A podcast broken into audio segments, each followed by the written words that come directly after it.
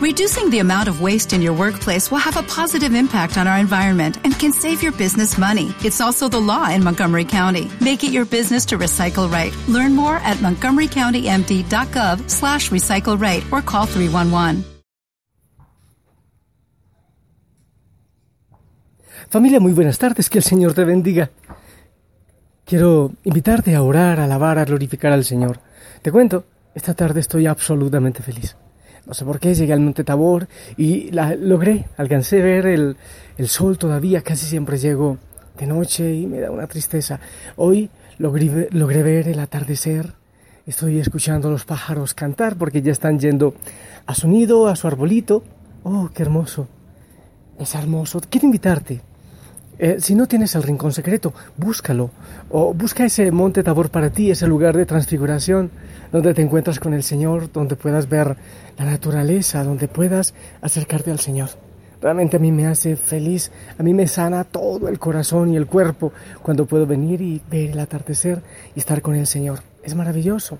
Hoy no hubo citas en la tarde, no hubo reuniones, nada, y logré estar aquí, solo con el Señor. Y eso me llena de gozo, de júbilo, de plenitud y quisiera cantar y danzar de alegría. Y estoy escuchando a David, el niño de ocho años, seis, siete, no sé cuántos, que está por allí jugando fútbol, los niños vecinos, y me encantaría ir a jugar. Bueno, no puedo porque tengo un dedo del pie herido, pero me encantaría ir a jugar fútbol con ellos. Ah, qué feliz.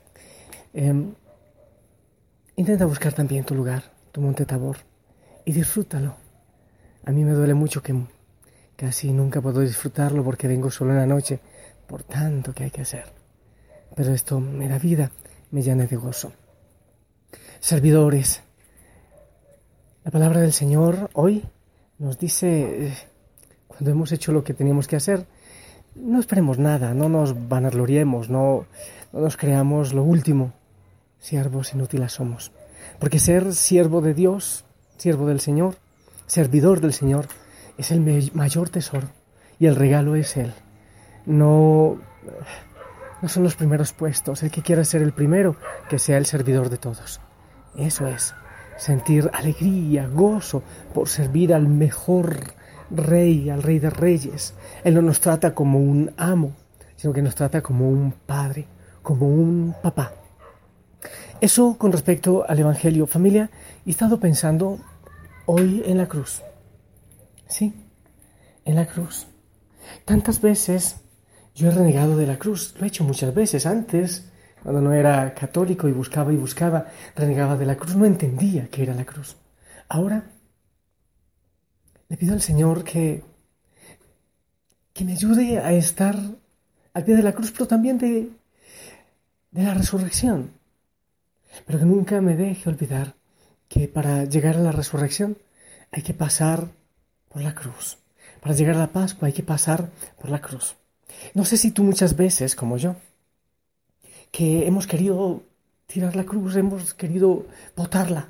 Sí, sí, muchas veces queremos eso. Pero el Señor tiene planes perfectos. El Señor tiene planes de esperanza y planes de plenitud. Y en esos planes de plenitud está también la cruz. Hay una reflexión que quiero compartirte, bueno, de hecho la he compartido otras veces, pero quiero que hoy una vez más reflexionemos con respecto a ello. Lucas 9:22 dice es necesario que el Hijo del Hombre padezca muchas cosas y sea desechado por los ancianos, por los príncipes, sacerdotes y por los escribas, que sea muerto y resucite al tercer día. Y decía a todos, si alguno quiere venir en pos de mí, niéguese a sí mismo, tome su cruz cada día y sígame. Negar eh, esos primeros puestos en cuanto al servicio no se trata de primeros puestos. No sé si has visto, a veces aparece en el internet, incluso yo le he mandado a, toda la familia Osana, un muñequito, unos muñequitos, unas imágenes unas caricaturas que representan a un hombre cargando una cruz y a su alrededor un grupo de personas, cada una de las cuales lleva también sobre sus hombros su correspondiente cruz. No sé, no sé si lo has visto. En el segundo cuadro, el mismo hombre se está quejando por el peso de la cruz y le pide a Dios que la corte. En la tercera escena, el hombre aparece cortando la cruz y entonces se para y continúa su camino. Aparentemente, un poco aliviada, aliviado por el peso, pues ya ha cortado la cruz. Pero en el cuadro siguiente, de nuevo, se queja por la incomodidad de, de la cruz, la carga que lleva, y vuelve a pedirle a Dios que la corte aún más para poder cargarla mejor. El Señor lo complace de nuevo, y ahora con la cruz mucho más corta y liviana, el hombre se muestra muy complacido y muy agradecido con Dios. En la próxima imagen se observa una profunda hendidura en el camino, suficientemente ancha como para impedir que ellos continúen su recorrido. En la siguiente escena se ve a las demás personas colocando sus cruces sobre la hendidura a modo de puente, lo que les permitió cruzar al otro lado y continuar su camino.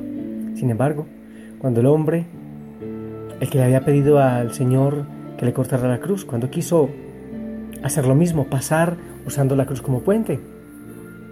No pudo. La cruz era demasiado corta para servirle como puente.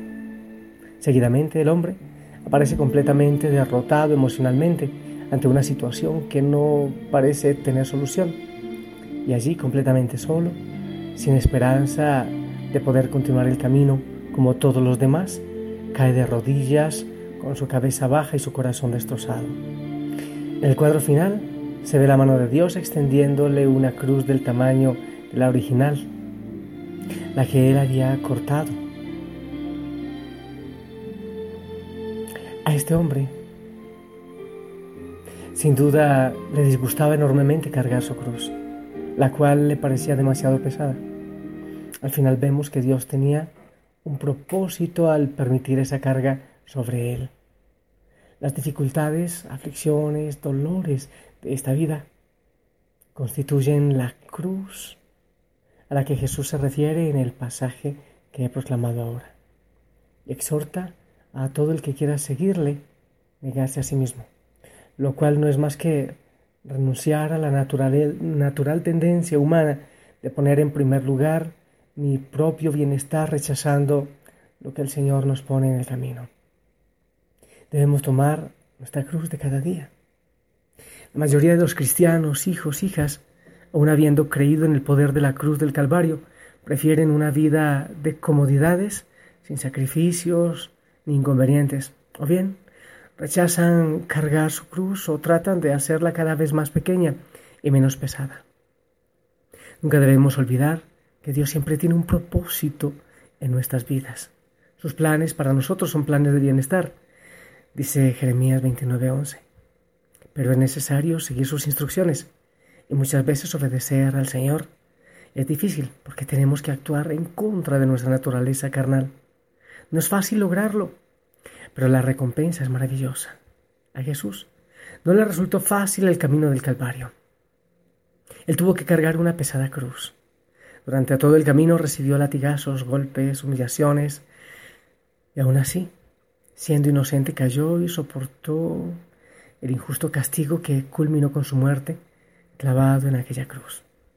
Pero al tercer día resucitó de entre los muertos y dice la palabra de Dios que entonces Dios lo exaltó hasta lo sumo y le dio un nombre que es sobre todo nombre, para que en el nombre de Jesús se doble toda rodilla de los que están en los cielos y en la tierra y debajo de la tierra, y toda lengua confiese que Jesucristo es el Señor, para gloria de Dios Padre, dice Filipenses 2, 9, 11.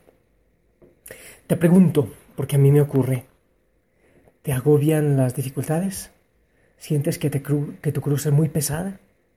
Pide al Señor que te dé fuerzas y que aumente tu fe para que puedas continuar tu camino, confiando que Él está en control y que Él tiene un propósito detrás de la dificultad. Nunca olvides a los que aman a Dios, todas las cosas le ayudan a bien, dice Romanos 8:28. Qué hermoso familia. Las dificultades que hay en nuestra vida son necesarias también, porque el Señor nos ministra en ellas. Quiero invitarte a venir ante la cruz del Señor, a los pies del Señor, y rendirnos. Ya no tires la cruz, ya no renuncies. Yo también quiero proponerme eso en mi vida. ¿Quieres, quieres postrarte ante el Señor y poner tu vida ante la cruz? Yo quiero hacerlo y le pido a Él fuerzas para lograrlo. Bendito sea Señor.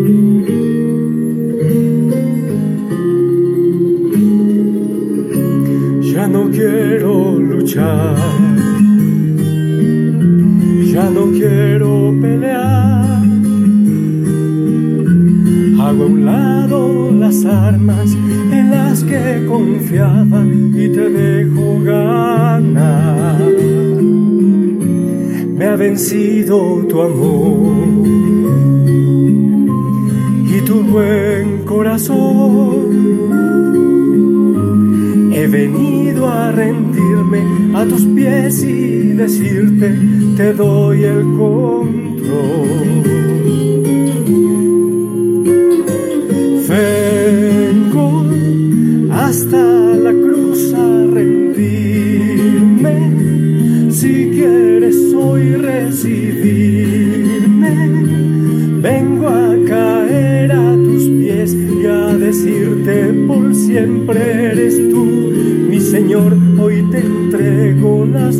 De mi corazón.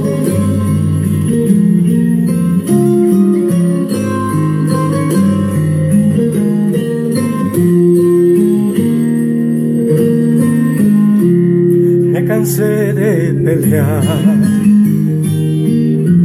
y tu amor evitar.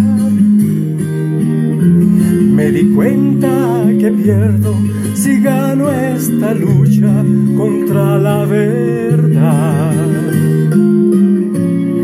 Aquí me alcanzó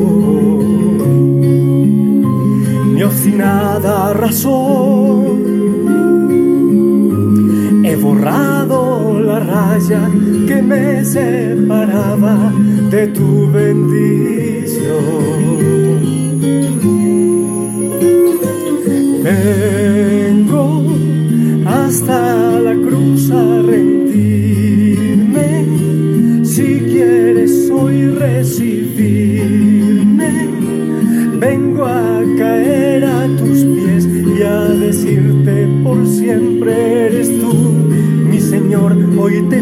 entrego las riendas de mi corazón.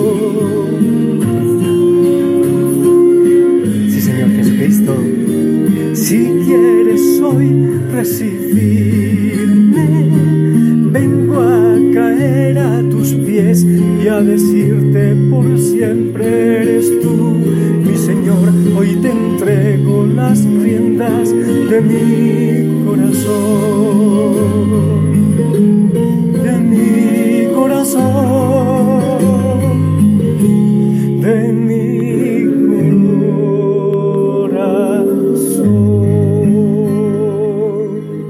familia, pidámosle al Señor que en este momento reciba nuestro cansancio y que reciba también esas veces que queremos cortar la cruz. Rindámonos ante Él, ante su amor. Sí, sí, hace falta también la lucha y la dificultad. El Evangelio de hoy no a la vanagloria, el Señor no nos debe nada. Él nos da el gozo y la alegría de servirle. Bendito sea, Señor. Yo quiero alabarte, quiero glorificarte. Si hay un hijo, una hija de la familia Osana que está entendiendo, Señor, eso, y que viene y pone su orgullo, su ego ante tu cruz, Señor, gracias. Gracias, te alabo y te glorifico, Señor, por eso. Venimos ante tu cruz, Señor. Nos rendimos ante tu cruz. Tantas veces hemos querido hacer nuestra voluntad. Tantas veces hemos querido decirte no, no, porque tu camino también tiene cruz. Pero nos damos cuenta, Señor, que sin la cruz no podemos pasar el puente de la vida, que necesitamos dejarnos moldear, modelar por ti. Bendito sea Señor. Recibe la alabanza, la gloria y la adoración de la familia Osana. Mi amada familia, yo te bendigo. Yo ya terminé un poco temprano, por eso ya oré contigo, porque después me dedico al Señor. Ya llegué, canté, glorifiqué, arreglé el jardín, limpié la casa, comí algo, porque dicen que es mejor temprano, porque después el hígado no funciona después de las seis. Entonces ahora me dedico al Señor, Él y yo, orando obviamente por ti. Que el Señor te bendiga, que Él te llene de mucho gozo, de mucha paz. Glorifica al Señor. La familia Osana te ama. Tómale de la mano al Señor y que tengas una hermosa noche. Sonríe, Cristo te ama, sonríe, canta, glorifícale, contempla su creación. Que la Madre María también te cubra con su manto. Te amo. En el nombre del Padre, del Hijo y del Espíritu Santo. Abrazo, rompe costillas para ti y para toda tu familia. Buena noche.